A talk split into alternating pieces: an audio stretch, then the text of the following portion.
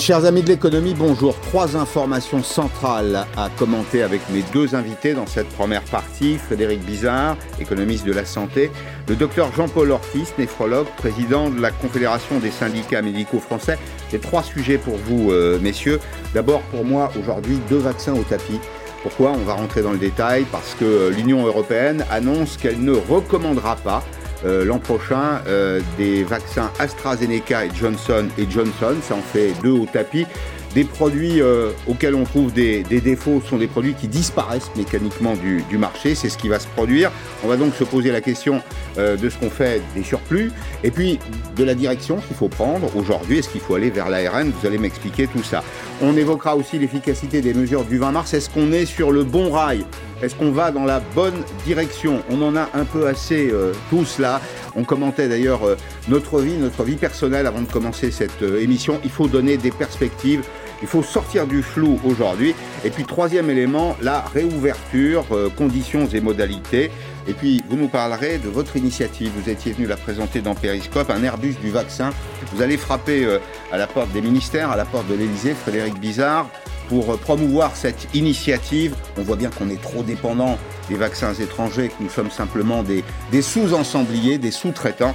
Euh, il faut avancer dans ce domaine. Vous nous direz si votre initiative a avancé et les obstacles que vous rencontrez. Mais pour commencer, donc, ces deux vaccins, selon le quotidien italien Stampa, c'est une information qui est confirmée par le journal Les Échos, l'Union européenne ne renouvellera pas les contrats qu'elle a signés avec AstraZeneca et avec Johnson Johnson l'an prochain en cause. Alors d'abord des arguments commerciaux. Les arguments commerciaux, c'est les retards de livraison, c'est euh, les relations d'affaires compliquées manifestement avec les dirigeants de ces deux entreprises, des promesses non tenues. On rentrera dans le détail. Est-ce que ce sont les promesses euh, euh, des entreprises qui ne sont pas tenues? Est-ce que nous avons été défaillants, nous, en termes de commandes? Et puis un deuxième élément, ce sont les risques liés au vaccin euh, lui-même. Alors Jean-Paul Ortiz, coutume de penser que dans le domaine des affaires, quand on trouve des défauts à son produit, en général, il finit par disparaître du marché. C'est pas ce qui va se produire? Écoutez, on a actuellement une situation qui est quand même exceptionnelle. On a des vaccins sur le marché dont on aurait rêvé il y a seulement un an. Prouesse de la recherche, prouesse industrielle, de production euh, par l'industrie pharmaceutique. Et sur le marché, on voit bien qu'il y a eu deux voies qui ont été choisies. L'une, euh, l'ARN messager, l'autre, euh, les supports viraux, hein, modifiés, bien sûr. Et on a quand même le sentiment aujourd'hui que on a un certain nombre de problèmes avec les supports viraux. Ils sont exceptionnels. Ils sont exceptionnels et j'arrête pas de le dire. C'est pas une mmh. raison pour ne pas se vacciner avec le vaccin AstraZeneca, parce qu'effectivement, quand on compare les effets secondaires, en particulier de troubles de la coagulation, les thrombophlébite, les thromboses veineuses, veineuses, cérébrales, qui sont par contre très particulières, mais tellement exceptionnelles. Mais quand on compare ces problèmes-là avec, par exemple, la prise de stropogestative, de pilules, on est dans des rapports de 1 à 10, 1 à 100, enfin, ça n'a rien à mmh. voir. Donc on a des effets secondaires qui sont exceptionnels en matière d'efficacité aujourd'hui. Mais vous, êtes d'accord, vous êtes d'accord avec moi quand, on dit le produit il a des défauts, le produit finit par disparaître. Non mais j'entends bien tous les médicaments. Vous allez me dire tous les médicaments évidemment. Je vais vous expliquer pourquoi ils risquent de disparaître. Parce qu'on en parlait tout à l'heure avant de rentrer sur ce plateau. Aujourd'hui, on a des vaccins, Pfizer, Moderna, euh, AstraZeneca et potentiellement le Janssen, développé par le laboratoire Johnson Johnson, qui sont d'efficacité comparables. On s'interroge beaucoup sur l'efficacité de l'AstraZeneca vis-à-vis du variant particulier du variant sud-africain. C'est pour ça que mmh. l'Afrique du Sud a arrêté la vaccination avec l'AstraZeneca. Ce qu'on sait, c'est que la technologie ARN messager permet d'évoluer sur le vaccin. Et déjà, Moderna est en train de préparer... D'adapter, c'est une nouvelle version, c'est ce qu'il faut comprendre. Tout à fait ils sont en train de préparer une nouvelle version pour le mois de septembre, donc dans des délais extrêmement courts, mhm. pour être adapté parfaitement aux variants. Mhm. Donc ça, ça montre bien que cette nouvelle technologie... C'est la bonne. Elle est révolutionnaire. Et elle va chasser. J'ai pas dit que c'était forcément la bonne, mais je dis qu'aujourd'hui c'est une technologie révolutionnaire qui permet de s'adapter, mhm. ce qui sera plus compliqué avec le vaccin AstraZeneca a priori. Mais franchement, euh, Pascal Perry là-dessus, on évolue. on évolue, mais vous savez, ce qui, ce qui euh, paralyse l'initiative dans ce domaine, c'est souvent le flou. On a besoin de, choses extrêmement claires. Alors, une chose qui est claire, Frédéric Bizarre, c'est que le Danemark, un grand pays européen, annonce l'arrêt définitif de, de AstraZeneca. Alors, il faut distinguer, à mon avis, la politique de santé publique euh, de, des aspects purement technologiques et industriels. En matière de politique de santé publique, l'opinion publique a un rôle extrêmement important. Ce que accepte ou n'accepte pas l'opinion publique euh, fait que vous pouvez euh, mettre sur le marché un, vaccin ou pas. En Chine, vous avez trois vaccins, virus inactivés, dont on n'a pas véritablement de données d'efficacité. Un, grand chercheur chinois a dit que l'efficacité était probablement faible, mais on, on ne sait rien de l'innocuité. Mais ça mmh. ça pose pas de problème aux Chinois, ça pose pas de problème à un certain nombre de pays qui, achètent le vaccin chinois. Nous, euh, la notion de bénéfice-risque en disant il y, a, il y, a, vraiment très peu de cas, vous pouvez y aller, il y a quand même un problème, c'est qu'il y a des morts. Et que vous n'allez pas vous faire vacciner pour avec un risque de mourir. Tout du moins, la société française et la société occidentale n'acceptent pas ce niveau de risque. Je rappelle que la FDA a tout de suite mis, appuyé sur pause dès, dès qu'il y a eu un mort et n'a pas encore homologué AstraZeneca probablement ne va pas le La c'est l'agence américaine. L'agence américaine du médicament. Donc là aussi, il ne faut pas condamner, je pense, une technologie et, un, vaccin parce que certains pays décident, parce que leur opinion publique les pousse à le faire, euh, de, ne pas le mettre sur le marché. Il y a la Terre entière. Cette pandémie, elle touche près de 200 pays. Il on, est, on est plus de 7 milliards. S'il faut vacciner 60% de ces 7 milliards, euh, vous, vous voyez bien qu'on aura peut-être besoin aussi des autres vaccins. Mais il se trouve que dans certains pays aujourd'hui, en effet, et là, c'est aussi une bonne nouvelle, c'est qu'on a maintenant la maîtrise d'une technologie avec des potentialités absolument extraordinaires et pour le coup un profil d'innocuité qui est exceptionnel.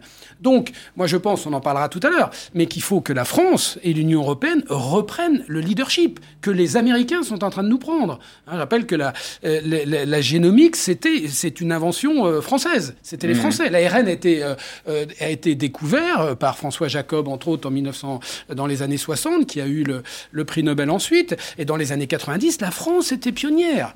Donc euh, je crois qu'il faut redonner, on parlait en effet tout à l'heure, redonner un peu d'espoir aux Français que la France n'est pas définitivement déclassée. Alors on va chercher à redonner de l'espoir sur des bases quand même solides, hein, pas sur du, sable. Mais restons une seconde sur euh, AstraZeneca. Eh bien, euh, ce sont des vaccins qui sont souvent perdus à la poubelle. Vous allez vous rendre avec nous à, à Toulouse où les patients se décommandent. Alors, ce sont des décommandes en série. Et là, c'est l'écho exactement de ce que vous venez de nous, indiquer. Quand l'opinion publique n'en veut pas, quand il y a un doute, eh bien, euh, finalement, euh, le produit disparaît de lui-même. Chez les pharmaciens et chez les médecins, conséquence, donc, les professionnels détruisent, détruisent des doses de vaccins, leur surplus, comme le montre ce reportage de Marine Chaise à Toulouse. Jamais il n'aurait pensé faire ce geste. Du coup, ce vaccin, malheureusement, c'est un crève-cœur mis par à la poubelle. Rien que ce week-end, 4 patients sur 10 ont annulé leur vaccination. Le docteur Ferjani a cherché des remplaçants en vain. 48 heures après, ces doses d'AstraZeneca sont périmées. Je les comprends parce qu'il y a tellement d'informations euh, contradictoires sur l'AstraZeneca. Une fois c'est bon, une fois il faut attendre, une fois c'est pas bon. Et surtout la suspension de la vaccination. Asseyez-vous, madame. Cette situation se répète dans plusieurs cabinets médicaux de Toulouse. Ici, la défiance envers AstraZeneca grandit. De nombreuses personnes préfèrent obtenir un rendez-vous au vaccinodrome pour bénéficier des doses Pfizer. Je regrette hein, pour l'AstraZeneca parce qu'au départ, j'avais aucun a priori, mais euh, par rapport à ce qu'on entend. Résultat, dans cette officine, les annulations s'enchaînent. Ces inscriptions, c'est les patients qui sont venus nous voir pour s'inscrire. Nous n'avons finalement vacciné qu'une quarantaine de personnes. Alors, pour continuer de participer activement à la vaccination, les pharmaciens aimeraient recevoir des doses Pfizer en plus de l'AstraZeneca. C'est très bien que dans les vaccinodromes, euh, il y a euh, tous les soirs euh, trop de vaccins souvent et que des personnes peuvent se faire vacciner au dernier moment. Mais personne ne comprend que nous ne puissions pas avoir accès à ces vaccins. Ces professionnels souhaitent également une campagne pour assurer, et le répètent, les effets secondaires avec AstraZeneca sont extrêmement rares. Alors un peu de, confusion. D'un côté, l'Union européenne qui annonce ne pas recommander des euh, vaccins AstraZeneca et Johnson et Johnson pour euh, l'an prochain. Et puis à 13h, au point presse du porte-parole du, gouvernement, euh, Monsieur Attal, euh, le porte-parole renouvelle la confiance du gouvernement dans ces deux vaccins au moment donc où les Européens, eux, font marche arrière. Comment comprendre les choses? Je vais vous poser la question. On écoute d'abord Gabriel Attal. Nous avons confiance dans ce vaccin qui montre de très bons résultats, qui protège efficacement des formes graves. C'est celui, je le rappelle, que le Premier ministre a reçu il y a quelques semaines. Nous avons reçu la première livraison de vaccin Janssen. Ce vaccin a bénéficié des autorisations de la part des agences de santé européennes et françaises. Et donc, à ce stade, ce vaccin va évidemment être distribué et administré dans les mêmes conditions que ce qui est prévu aujourd'hui pour le vaccin AstraZeneca, c'est-à-dire pour les personnes âgées de plus de 55 ans. Bien, alors, Frédéric Bizarre, Jean-Paul Ortiz, qu'est-ce qu'il faut comprendre? Qui croire dans cette affaire? Vous comprenez que ça, ça produit de la confusion, tout ça Bien sûr, ça produit de la confusion et nous on le voit dans nos cabinets. On passe notre temps à essayer de rendre mmh. confiance euh, à nos patients, euh, au vaccin qu'on a aujourd'hui disponible dans nos cabinets, qui est l'AstraZeneca, et euh, dans les centres où on intervient, dans les centres de vaccination où, où il y a le Pfizer. On a aujourd'hui deux problèmes sur la vaccination en France, il faut quand même le dire. Un, on manque de vaccins. On manque de vaccins, c'est dramatique. Cette semaine, puisqu'on commande des vaccins en début de semaine pour les recevoir en fin de la semaine suivante, ce qui veut dire qu'en réalité on vaccine 15 jours après notre commande, c'est ça la réalité. Cette semaine, nous devions commander du Janssen. On peut commander du Janssen jusqu'à ce soir. Sauf que le Janssen, hmm. il est suspendu. Donc ça veut dire que la semaine prochaine, on n'a pas d'AstraZeneca, on n'aura pas de Janssen. Vous n'avez pas de, Pfizer? Et aujourd'hui, et c'est ça le petit scandale, c'est que dans les cabinets, il n'y a que de l'AstraZeneca et peut-être à venir demain d'une Janssen. Nous n'arrêtons pas hmm. de dire au gouvernement, il faut que tous les lieux de vaccination, y compris les cabinets médicaux, ils aient accès à tous les vaccins, de façon à ce qu'on puisse faire une vaccination qui soit adaptée à chaque patient, en fonction de l'âge, en fonction des comorbidités, en fonction, bref, des pathologies, des, maladies chroniques que les mmh. patients présentent, etc. On n'a pas cette possibilité. Et aujourd'hui, on a disponible pour la médecine de ville dans nos cabinets que l'AstraZeneca, on ne peut pas avoir du Pfizer. Mmh. Alors on nous a dit au départ, oui, mais c'est un problème de conservation. Il faut le conserver à moins de 80 degrés. Sauf que maintenant, on sait qu'on peut le conserver à moins de 20 degrés dans un congélateur d'une pharmacie à température contrôlée pendant un certain temps, et dans nos frigos, à condition de garantir la chaîne du froid, pendant 5 à 6 jours. On peut tout à fait faire de la vaccination Pfizer dans les cabinets pour les médecins qui souhaitent le faire de façon à pouvoir offrir la palette. Parce que sinon, on, a gagné la confiance des Français de la vaccination. Vous avez vu les enquêtes, on était à plus de 70% sur la vaccination anti-Covid.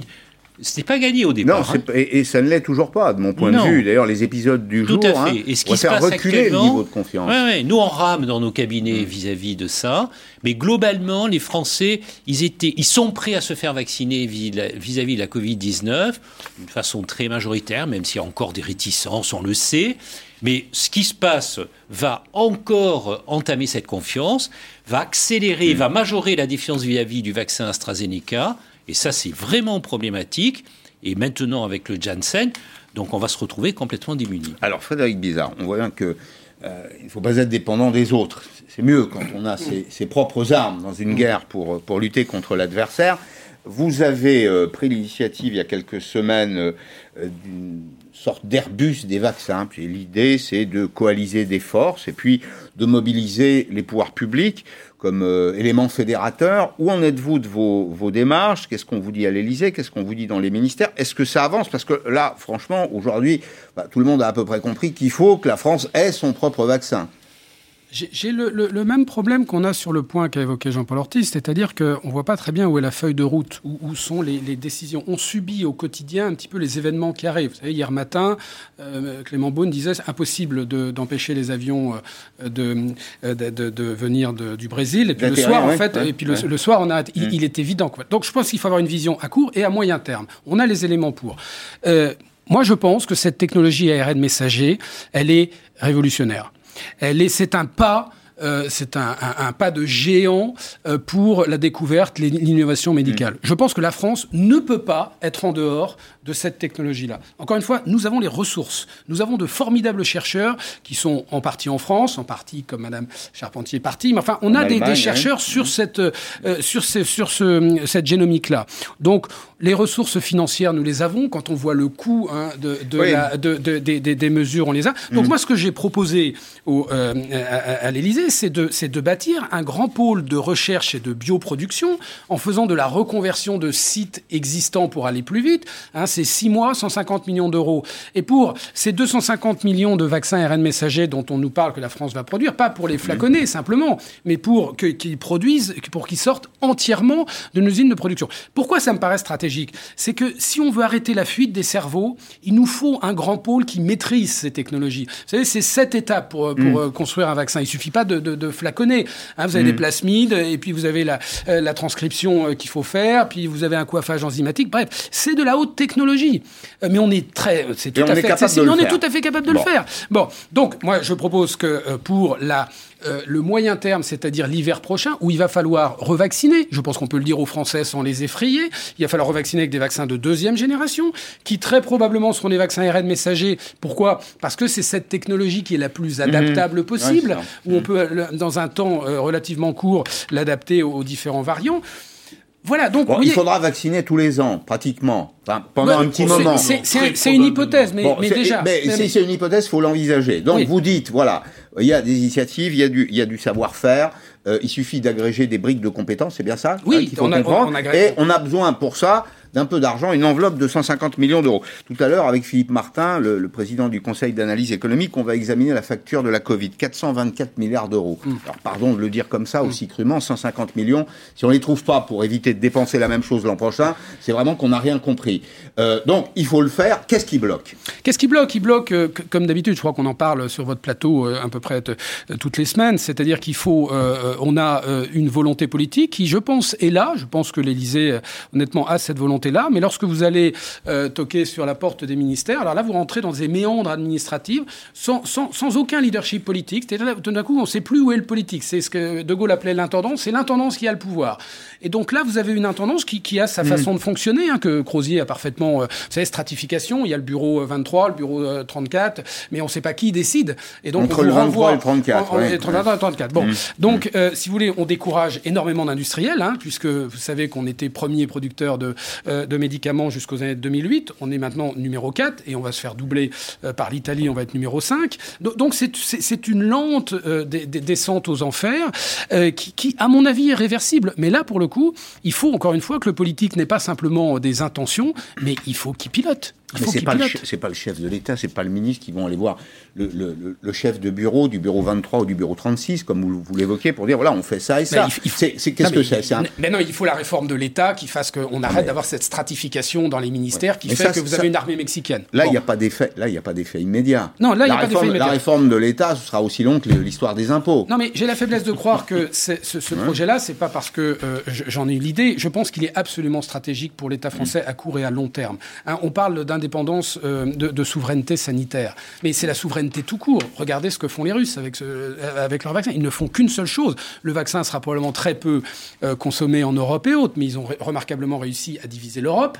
Euh, ils sont en train de... Non, ils font de la diplomatie. Ils, font, de la politique. de la diplomatie. Ils font de la politique avec le vaccin. Que avec le vaccin. Avec le vaccin. Il est très peu produit. Mm. Mais vous avez vu comment ils arrivent de façon remarquable. il faut, qu'il faut que ceux qui acceptent euh, les avances russes fassent attention, qu'ils s'assurent bien que de, ce qu'ils font, parce que le, c'est un geste politique majeur. Mhm. Ça peut la population russe est très très peu vaccinée. Très peu, oui, très peu vaccinée. ça, ça, peut être une cause de fracture, ça, en Europe? Bah, écoutez, très honnêtement, moi, je, je crois qu'on j'avais dit sur ce plateau, c'est que je trouvais que c'était une bonne idée de mutualiser à l'échelle de l'Union européenne, mais sous réserve qu'il y ait bien un accompagnement politique. Parce que si on laisse la Commission européenne, qui n'a jamais euh, négocié ce genre de contrat, c'est pas euh, des acheteurs, hein, c'est pas, pas vraiment des acheteurs. Bon, on a vu comment mm. ça s'est passé. Mm. Donc euh, là, moi, je pense qu'il faut que les États reprennent la main au sein de l'Union européenne, mais ne laissons pas la technostructure de la Commission mm. avoir le lead, parce que je, je, voilà, on peut abîmer l'Europe. Bon, on va dire aussi quelques mots de la, la psychologie collective après tout, c'est un vrai problème médical. C'est tout à la fois un problème économique et médical. Je veux dire, c'est transdisciplinaire. Nous ressentons euh, tous euh, bah, de l'épuisement, euh, je crois, de, de, la lassitude, et tout ce que vous racontez, l'un comme l'autre, ne donne pas de vrais signes d'espoir. Si, faudrait. Alors, bon, très bien, vous allez le dire, mais on a le porte-parole du gouvernement, c'est bien de donner des messages d'espoir, mais il faut qu'il soit documenté. Le porte-parole du gouvernement, Gabriel Attal, dit bon, les restrictions, les mesures restrictives, et c'est quand même heureux, donnent des résultats, mais la troisième vague, la troisième vague euh, n'est pas derrière nous. Donc, vous voyez, ça, c'est pas très positif. Alors, ça va mieux en région euh, PACA, ça va moins bien en revanche dans le Grand Est et en Auvergne-Rhône-Alpes. Des jours difficiles à l'hôpital devant nous. Là encore, il va falloir me donner un peu d'espoir, mais ce chiffre ce chiffre sans doute insuffisant, 11 millions de Français vaccinés pour la première dose, 5% de ces euh, Français, de ces personnes vaccinées ont reçu la deuxième dose, ça fait 16% de la population vaccinée. Alors, distribuez-nous un peu de, non pas de bonne humeur, mais d'espoir, docteur Ortiz. Alors, nous sommes dans une situation où la tension hospitalière est très élevée, très importante. Et pour l'instant, nous sommes à un plateau de tension très, euh, très haut avec un nombre de patients en réanimation qui est effectivement on approche les 6000 patients. 6000 patients traités en réanimation. Tout à fait. Donc c'est quand même extrêmement préoccupant. On est largement au-delà du chiffre de la deuxième vague. On est un petit peu en deçà de la première vague. Néanmoins, c'est pour ça que je veux vous donner un peu d'espoir, Pascal. Quand on regarde l'incidence, c'est-à-dire les nouveaux cas qui arrivent et on les lisse sur 7 jours, on commence à baisser à un niveau élevé. On est très loin des cibles qu'on a. 39 500 en pic le 4 avril, 33 422 chiffres d'hier. Donc ça commence à baisser. J'ai regardé l'incidence par département et vous savez que en particulier la région parisienne posait des problèmes énormes avec des incidences mmh. qui étaient à plus de 800 pour 100 000 habitants par 7 jours. En particulier à Seine-Saint-Denis. Maintenant, les départements les plus, les plus hauts c'est effectivement toujours la Seine-Saint-Denis, le Val d'Oise, mais on est autour de 650-660. Donc ça commence un petit peu à baisser. Et ce fameux R0, qui est un témoin de la progression de l'épidémie, on est maintenant à, à 1,01. Euh, donc c'est bien le chiffre du plateau sur lequel on est. Donc effectivement, comme nous sommes en plateau, il va encore y avoir une tension en réanimation et en hospitalisation. Il commence un tout petit peu à baisser. Euh, les entrées en hospitalisation commencent à baisser. Et puis, euh, on a la vaccination. Mm. On a la vaccination qui doit se développer.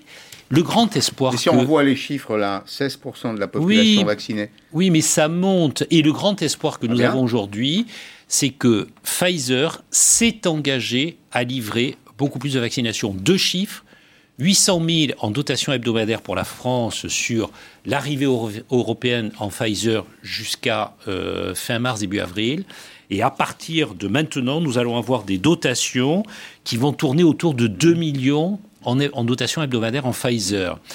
Donc ça veut dire qu'on va avoir quand même une forte arrivée de vaccins Pfizer. On a, en tout cas espérons-le, une grosse dotation d'AstraZeneca. Janssen, point d'interrogation. Moderna, c'est petit, mais ça va augmenter. En tout cas, c'est ce qu'on nous promet. Donc je crois qu'on a quand même quelques éléments du bout du tunnel, si j'ose dire. Vous qui êtes euh, professionnel de, santé, où est-ce que vous voyez l'échéance? Alors, je, sais de sources euh, syndicales, syndicales de l'hôtellerie, de la restauration, qu'il y a un projet qui serait de réouvrir les terrasses, non pas le 15 mai, mais le 1er mai, ou le 2 mai. Bon. Euh, est-ce que est-ce que c'est possible? Est-ce que compte tenu de ce que vous observez, cette perspective qui est une perspective tout à la fois humaine et économique est possible? Alors, moi, je fais partie de ces médecins, je sais qu'on n'est pas tous d'accord, et c'est la difficulté qu'on a dans la situation actuelle, qui pensons qu'effectivement, il faut redonner un brin d'espoir aux Français, parce qu'à l'inverse, on voit bien que la santé mentale des Français s'altère, les syndromes dépressifs augmentent, les troubles du sommeil augmentent, les phénomènes addictifs augmentent dans toutes les dimensions, euh, alcool, drogue, etc., et dans toutes les couches sociales, et je ne vous parle pas des violences intrafamiliales. Il faut essayer de donner un peu d'espoir. Et les terrasses, à partir du moment où c'est pensé entre les restaurateurs et les professionnels de santé, où on garantit des mesures sanitaires, je fais partie des gens qui pensent que les terrasses en plein air il faut tenter la réouverture. Alors après, on ne peut pas considérer de la même façon les lieux clos et les lieux ouverts. On ne peut pas considérer de la même façon certains territoires par rapport à d'autres. Il faut essayer d'avancer un peu. Régionaliser et puis tenir compte effectivement euh, de, l'espace. Est-ce qu'on est à l'intérieur, à, l'extérieur euh, Frédéric Bizarre, quand on voit euh, les Israéliens attablés, quand on voit les Anglais au peuple, quand on voit autour de nous les Espagnols et quelques autres qui sortent à nouveau, le, risque, là, c'est un risque d'explosion psychologique. Oui, alors attention au modèle israélien, parce que, les, comme l'a dit l'ambassadeur ce matin d'Israël en France, nous, nous sommes toujours en guerre, donc on a, on, a cette habitude, mais ils n'ont pas réouvert. C'est-à-dire qu'ils vivent euh, cloisonnés, hein, ils n'ont pas réouvert les frontières.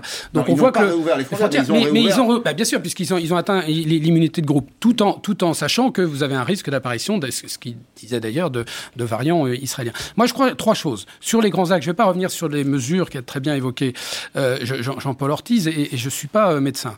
Euh, le premier, pour redonner de l'espoir, c'est cette vision stratégique à moyen terme. On va, on a la technologie, on a les choses pour sortir définitivement un jour ou l'autre probablement euh, à un moment de 2022, quand on aura, avec des vaccins de deuxième génération, réussi à, vacciner euh, suffisamment de, de personnes. La France... Ça, ça ne répond pas à la préoccupation alors, J'arrive, j'arrive. Mais, non, mais, oui, mais il faut donner... il, y a, une lumière, dans le fond. Hein, parce, puisqu'on sait bien, il ne faut pas dire l'été, tout ira bien, puisque malheureusement, on a un grand risque d'une résurgence de la pandémie. À court terme, moi, je pense qu'il y, y, a un signal qui est économique, très intéressant. Hier matin, il était sorti. C'est que là, on a un, nombre de liquidations judiciaires qui, qui atteint des sommets. C'est-à-dire que normalement, quand une entreprise a des difficultés, elle va en redressement judiciaire et puis on lui laisse une chance. Mais là, en fait, elle passe directement à la liquidation elle va en judiciaire. Redressement quand elle peut continuer son exploitation. Oui, mais le taux. Euh, si elle est fermée, elle est fermée. Oui, mais le taux de liquidation n'a jamais été aussi élevé depuis 20 ans. Et, pourquoi Ça veut dire quoi? Ça veut dire que les, notamment beaucoup de petits patrons abandonnent. Donc on parle de la santé mentale. Mais il y en a qui, qui, lâchent. Parce que si c'est pour passer les 10 ans à rembourser un PGE quand vous avez un restaurant, mmh. vous comprenez qu'il y a un moment. Ce que je veux dire par là, c'est que le, deuxième point, c'est que je pense qu'il faut définitivement écarter un reconfinement. C'est-à-dire qu'il faut, dans une feuille de route, ça sera mon troisième point, il faut définitivement écarter un, reconfinement. On a aujourd'hui les moyens, la connaissance d'abord de cette épidémie, et on a les moyens de l'éviter. Si on veut redonner à la France, là, on a été condamné à le faire, peut-être parce qu'on a fait des erreurs avant, mais on ne va pas ressasser le passé. Je pense que arrêtons de nous, nous auto-flageller. Mais je pense que là, il faut une feuille de route claire. Le troisième point, c'est que cette feuille de route, il faut qu'elle soit la plus démocratique possible. Je pense qu'il faut qu'il y ait un vrai débat euh, à l'Assemblée nationale, mais pas une fois qu'on a décidé où on vient, où on va faire un vote. Il faut faire voter une feuille de route à court, moyen et long terme, euh, avec des ajustements possibles évidemment. Mmh. Mais vous voyez qu'il y ait un cœur qui soit le, plus appuyé possible pour qu'on arrête d'instrumentaliser euh, cette crise sur un plan euh, politique et qu'on essaie d'avoir un minimum d'union nationale. Ça, ça me paraîtrait redonner un peu d'espoir sortir donc du régime d'exception. Bien sûr, il faut arrêter ce Conseil de défense, il faut quand même un petit peu euh, accepter de débattre bien au-delà, et puis arrêter cette feuille de route qui ne doit pas aller dans le détail. À, chaque, à chaque point presse, pardon de le dire aussi crûment, mais à chaque point presse du porte-parole du gouvernement, qui est aussi d'ailleurs le porte-parole du Conseil de défense euh, sanitaire, à chaque message du jeudi soir, quand euh, le couple sanitaire s'adresse aux Français, le Premier ministre et le ministre de la Santé, vous avez, vous avez un, un pic, il y, a, un pic d'émotion dans la, dans, la, dans la population. C'est extrêmement contre-productif sur le plan bah, économique et social. Enfin, on risque, vous ne croyez pas qu'on risque d'aboutir là quand même à des... Je, crois que c'est tellement complexe et que personne n'a une vérité absolue sur l'ensemble de la stratégie à faire, que plus vous la partagez, et je ne parle pas de faire une grande, grande conférence citoyenne, enfin on a mm. les outils quand même pour faire partager cette stratégie, mm. euh, et plus en tout cas on, aura fait ce processus, le défend beaucoup euh, euh, Emmanuel Hirsch, et je pense avec raison, c'est que une des failles de notre système, c'est aussi dans le mode de décision euh, qui est prise et dans cette espèce d'approche jupitérienne qui n'est pas adaptée en fait à cette, cette guerre-là. Elle était peut-être adaptée au début, mais comme c'est une guerre de, de tranchées de longue durée, elle n'est plus adaptée. Il faut l'adhésion populaire. Hmm. À mon et avis. on ne l'a pas. Bien, merci messieurs, merci d'être venus dans Periscope. Dans un petit instant, euh, on en revient à l'économie pure et dure, c'est le, le budget. Je vais recevoir Philippe Martin, qui est le président du Conseil d'analyse économique. On évoquera la facture de la, de la pandémie, euh, plus de 400 milliards d'euros. Et puis on va s'intéresser aux nouvelles règles budgétaires, peut-être un nouveau contrat de confiance budgétaire en Europe. En tout cas, on l'a observé, là aussi, euh, les règles habituelles, le pacte de stabilité, les 3%, tout ceci a volé en éclats. Il faut donc rebâtir et rebâtir avec du durable. A tout de suite.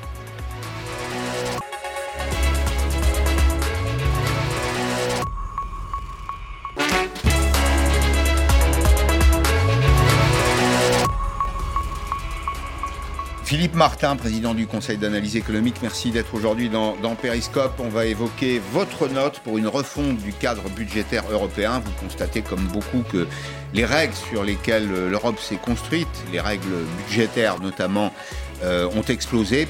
Alors ça n'est pas interne, hein, c'est exogène comme on dit, ça vient de la pandémie, mais donc il faut redéfinir peut-être un nouveau cadre européen, un nouveau contrat de confiance. Vous allez nous expliquer sur euh, quelle base, mais je voulais qu'on dise pour commencer quelques mots de la facture de la pandémie. Ça fait 424 milliards d'euros sur trois ans, c'est beaucoup d'argent, c'est des recettes qui ne rentrent pas.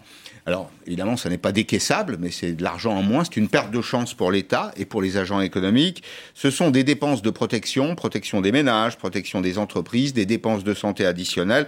Comment se décomposent ces euh, dépenses? Nous allons en parler. Mais voici le détail avec Fabien Chadeau. Les dépenses qui ont coûté le plus d'argent à l'État dès le début de l'épidémie, ce sont les mesures dites d'urgence les aides pour soutenir les entreprises, le fonds de solidarité, les exonérations de charges, mais aussi pour les particuliers, le chômage partiel notamment. Sans oublier les dépenses de sécurité sociale, les arrêts maladie, les tests et les millions de vaccins. 70 milliards l'an dernier, 56 cette année, sans doute moins en 2022. Autre dépense, le plan de relance pour soutenir l'investissement des entreprises. 18 milliards décaissés l'an dernier, environ 50 le seront en 2021 et 32 en 2022. Au total, environ 200 milliards d'aides aux entreprises et aux particuliers, l'équivalent de 200 porte-avions Charles de Gaulle. Pour connaître la facture globale, il faut aussi compter ce qui n'a pas été encaissé par l'État. Plus de 200 milliards de pertes fiscales. Les entreprises dont l'activité a été ralentie ou stoppée par l'épidémie ont payé moins d'impôts sur les sociétés. Même chose pour les particuliers avec l'impôt sur le revenu. Au total, pour Bercy, la facture du Covid atteindra 424 milliards d'euros, soit presque six années de budget de l'éducation nationale. Bien, Philippe Martin, vous appelez à revoir les règles budgétaires à l'échelon européen, précisément parce que nous avons cette situation, parce qu'on a beaucoup dépensé, et je crois que c'était euh, absolument indispensable, et on l'a fait dans tous les pays de l'Union européenne. Oui, enfin, les règles étaient déjà obsolètes, en fait, même avant la crise Covid. Mais là, avec la crise Covid et donc, en gros, les 20 points de dette de PIB en plus qu'on va, qu'on va rajouter, là, clairement, on est dans une situation qui n'a plus rien à voir avec le monde de Maastricht, hein, euh, où euh, on devait tous aller euh, vers 60% de dette. On en est très très loin. Donc ça n'a pas tellement de sens, en effet, d'avoir des règles dont un, des objectifs est totalement irréaliste, évidemment à court terme, mais même à moyen terme.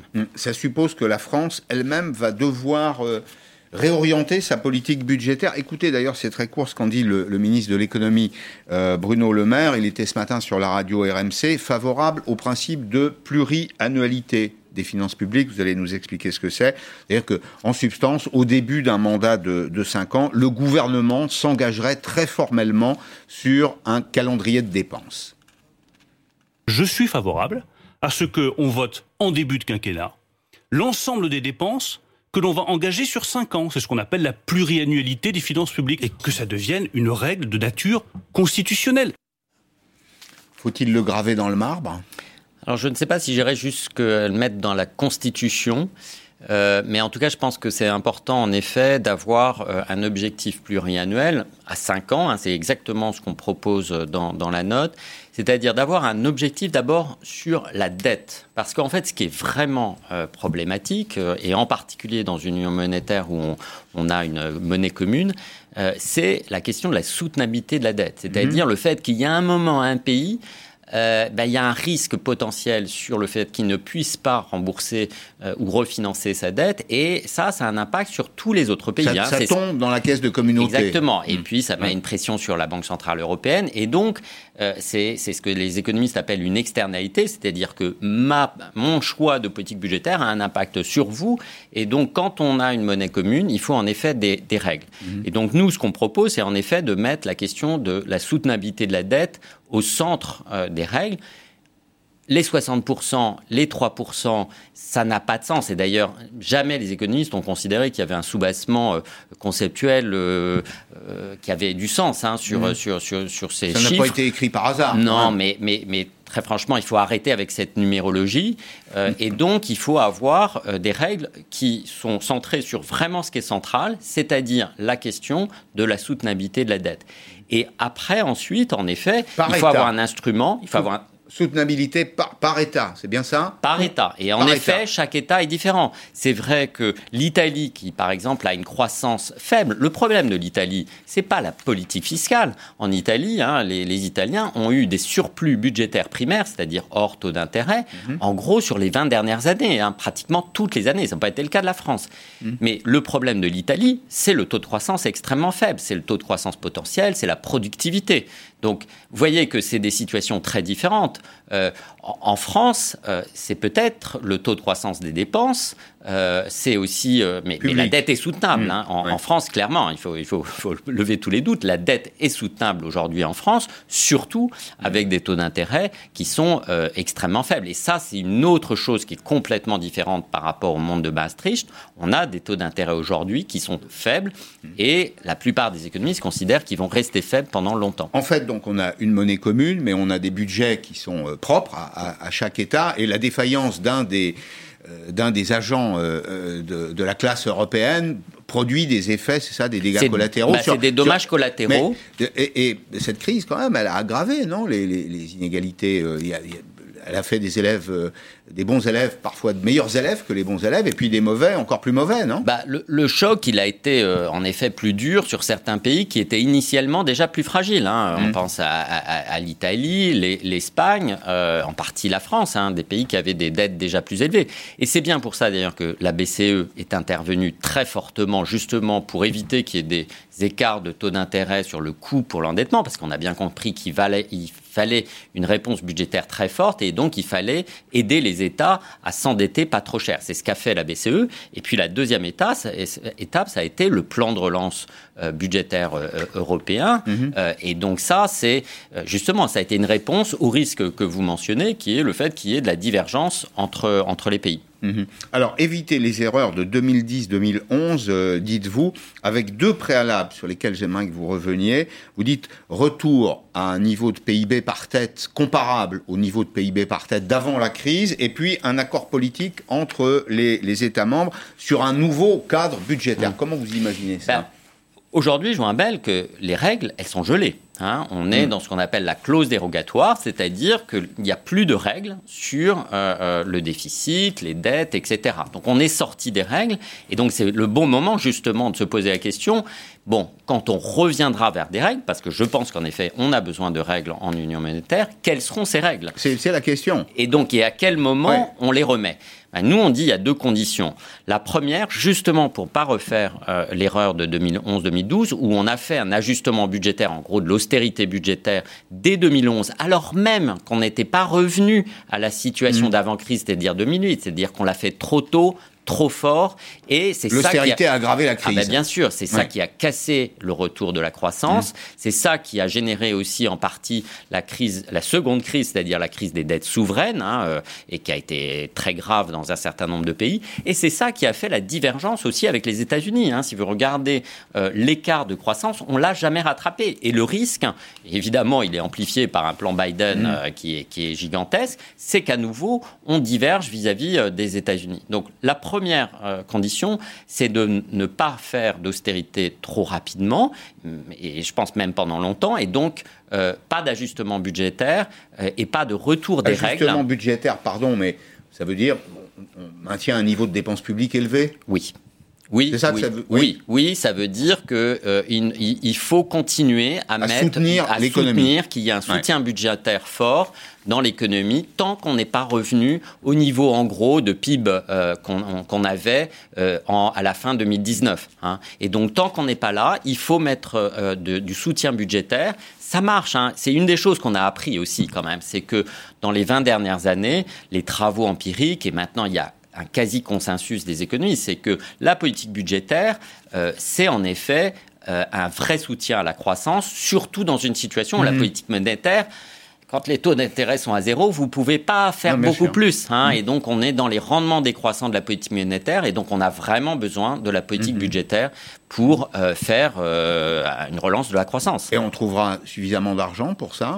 On lèvera suffisamment d'argent. La signature, les signatures européennes sont suffisamment euh, attractives euh, pour euh, oui, lever ces moyens budgétaires. La France n'a pas de problème aujourd'hui pour, pour s'endetter. Je vous rappelle qu'à 10 ans, elle s'endette à des taux d'intérêt négatifs. Hein, négatifs. Donc on gagne de l'argent hein, quand on emprunte sur, sur les marchés financiers, même à 10 ans. Très peu, très peu. Mais... très peu, mais malgré tout, euh, on a en face, euh, dans la colonne du passif, une dette à rembourser. Bien sûr. Alors, les États, euh, ils, paient leurs dettes, bien entendu, hein, euh, euh, mais ils se refinancent. Et l'important, c'est justement de pouvoir refinancer cette dette. Et, aujourd'hui, il n'y a pas de problème à refinancer la dette La maturité de la dette française, c'est euh, site FIPECO, 8 ans, 8 ans 136 jours. Absolument.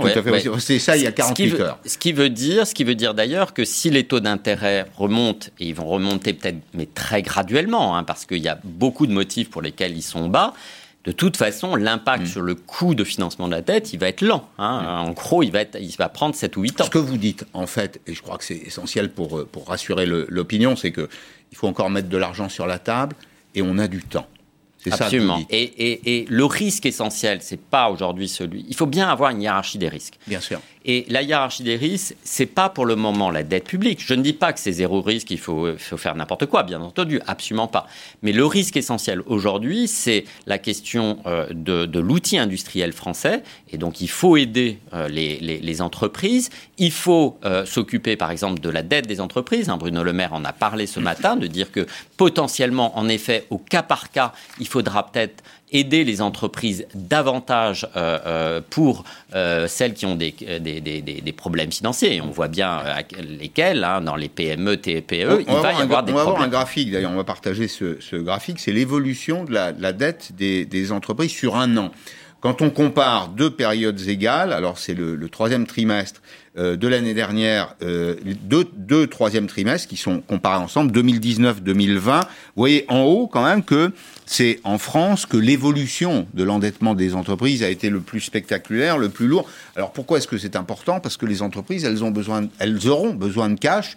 D'abord, il y a le besoin en fonds de roulement pour relancer l'activité. Il faut du cash pour euh, produire un peu de croissance. Et puis, il faudra aussi c'est ce que vous suggérez, j'imagine, moderniser l'outil de travail. Oui, mais alors, ces, chiffres sont intéressants. Ce à quoi il faut faire attention, c'est qu'en effet, beaucoup d'entreprises ont pris le PGE, hein, mais beaucoup d'entreprises ont mis cet argent sur leur compte bancaire. C'est-à-dire. Alors, il n'a pas été intégralement dépensé. Voilà, absolument. Et donc, la situation est extrêmement hétérogène. Donc, pour une très grande majorité des entreprises, le PGE va commencer à être remboursé, il n'y aura pas de problème. Mais il y aura une partie des entreprises qui sont fortement endettés. Mhm. Euh, euh, et, donc, en effet, euh, il va falloir réfléchir à des, des, négociations, des renégociations sur, sur la dette vis-à-vis des créditeurs, mais aussi vis-à-vis de l'URSSAF et, de l'État. Bruno Le Maire dit en substance, il commence à le dire de façon assez claire, il y a une partie de l'argent prêté aux entreprises qu'on ne réclamera pas.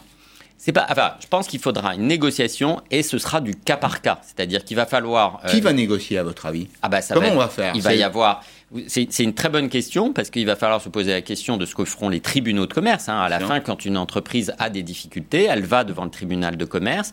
Il va falloir d'ailleurs euh, enlever le stigma qu'il y a euh, à aller devant le tribunal de commerce. Les entreprises qui, qui sont trop endettées à cause du choc Covid, c'est pas de leur faute. Il y a les plans de sauvegarde aujourd'hui. c'est une procédure discrète qui précède le redressement judiciaire. Et qui permet d'éviter euh, la catastrophe, qui permet absolument. Et parce qu'on est dans une situation où potentiellement vous avez aujourd'hui des mm. entreprises qui sont viables, c'est-à-dire que mm. en situation normale, elles peuvent faire des profits, mais qui sont quasi insolvables parce qu'elles ont pris beaucoup de dettes. C'est pas une situation mm. normale du tout, ça. Hein. Mm-hmm. Enfin, ce schéma nous montre aussi finalement, puisqu'on y intègre le, PGE, que la, politique de l'État en France a été extrêmement généreuse.